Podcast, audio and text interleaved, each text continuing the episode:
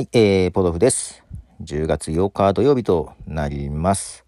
いやしかし、もう、いつの間にかすっかり秋っぽくなってきましたね。はい。まあ、イベントも終わりまして、はい、ちょっと一つ大仕事が終わったところではあるんですけども、えー、まあ、昨日もね、ちょっと飲みに行ったりしてましたけど、まあ、今度、こういうことやりたいねっていうちょっといろんな話をね、しながら、えー、SM 器具の話をしながら、ちょっとね、えーなかなか濃い夜を過ごしてきたんですけども、えーまあ秋ということでね。だけど最近旅行とかも行ってないなと思っていてね。でまあイベント終わったとこなんですけどもまた来月11月5日にねあの熊さんっていうね、えーポッドキャスターさんが主催するイベントが京都であるんですよ。で京都もまあなかなか行ってないなぁと思ってですねちょっとまあ行こうかなと思っているんですけど、えーまあ車がねうちに1台なんで、まあ、奥さんと自分とどっちが使うって結構奥さんが使うことの方が多いんだよね。うん。まあ普段使いも多いけどね。ちょっと車の調整がつきそうなので まあ車でフラって行ってこようかなと。で早めに行って琵琶湖あたりをちょっとドライブしつつ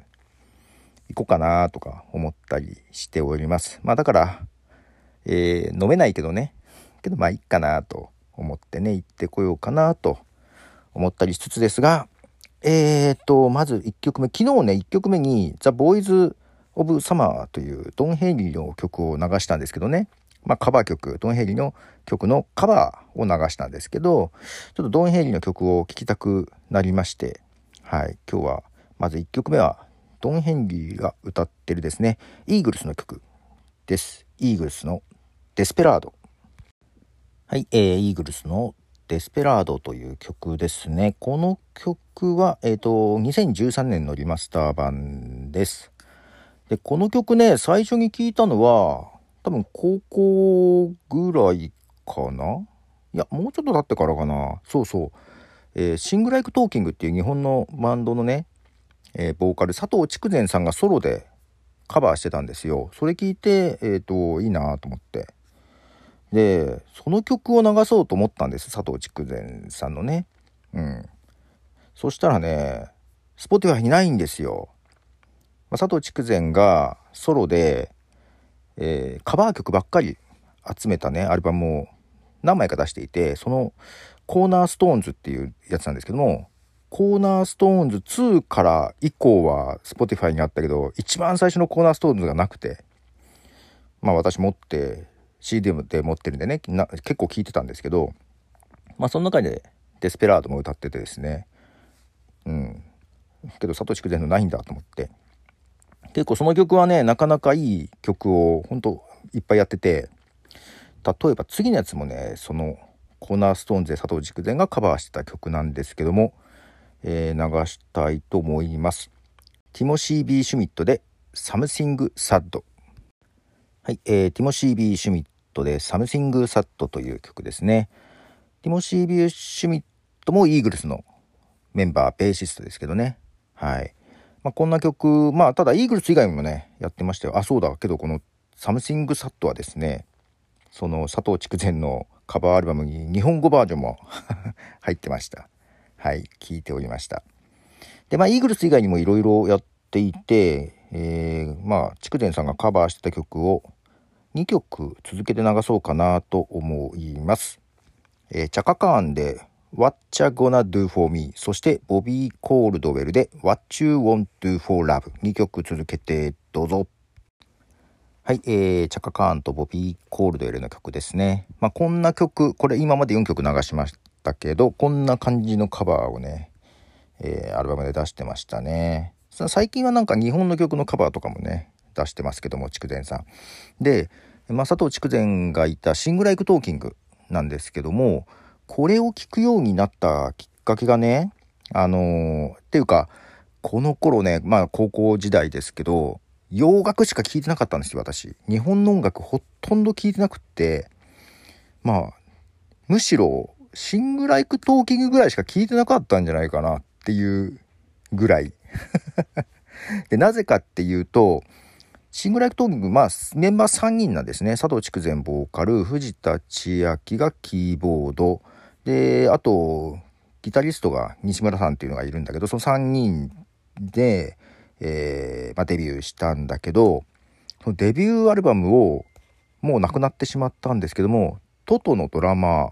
がね、ジェフ・ポーカローがなんかすごく気に入ったみたいで、そう、なぜか。実際ね、なんでそんな気に入ったのかね、正直わかんない部分もあるんだけど、すごく気に入って、で、まあメンバー3人じゃない？だからドラムとかがいないわけよ。で、日本でデビューライブをした時にね、あの、ポーカロが叩いてんですよ。そう、ジェフ・ポーカロがドラマーやって、ネーザー・インストがベーシストでやってるんですよ。これはすごいことで、で、トトのすごいファンだったから で、なんかそれを、まあ後からね、デビュー後に知ったんで、4枚目ぐらいのアルバム出した時にね、なんかその話を知って、まあ、トト好きだったんでね、あの、それ、そのつながりでシングルライク東京を聞き出して、そんなね、むちゃくちゃ好きだった、ハマったってわけじゃないけど、なんかね、ずっと聞いてました。ポーカロが好きだって言うんだからって。で、その時私ドラムやってたから、ポーカロから入った人なんで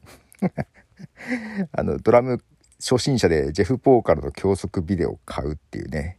あの、難易度が高すぎてついていけなかったってやつなんですけど、まあそんな感じで Sing Like Talking を 聞いたりしてました。で、その伝説になってる本当かな、あのデビューライブがね、そのポーカロとかが叩いてる。その時にね、うんと、えー、やってる音源が、後に Sing Like Talking から出るんですよね。スティービー・ワンダーの「 Stay Gold」という曲のカバーをね、えー、ライブでやっていて、えー、その当時の音源が出されてるやつを流したいと思います。 Sing Like Talking で「Stay Gold」はい、えー、 Sing Like Talking の「Stay Gold」ですねライブバージョンでした。いやーこれをジェフ・ポーカロが叩いてると思うと感慨深い。はい。まあ、この後ね、えー、何年か経って、ポーカロが亡くなってしまうわけですけども、ね、えー、まあ、その時にね、まあ、こうやって交流があったので、 Sing Like Talking が、まあ、ジェフ・ポーカロに捧ぐというような意味合いで、追悼の意味合いで曲を出しております。それをね、最後に今日は流したいと思うんですけども、もうね、もう TOTO オマージュです。 TOTO オマージュの曲です。こう TOTO が好きな人は分かってくれると思います。ということで、 Sing Like Talking で、 My Desire 冬を越えて。はい、ということで、 Sing Like Talking の My Desire という曲ですけども、もうね、TOTO の、ああ、あの曲をみたいな感じが、要素が入っている曲です。はい。ということで、まあ、高校時代は、おそらく唯一聞く 邦楽だった Sing Like Talking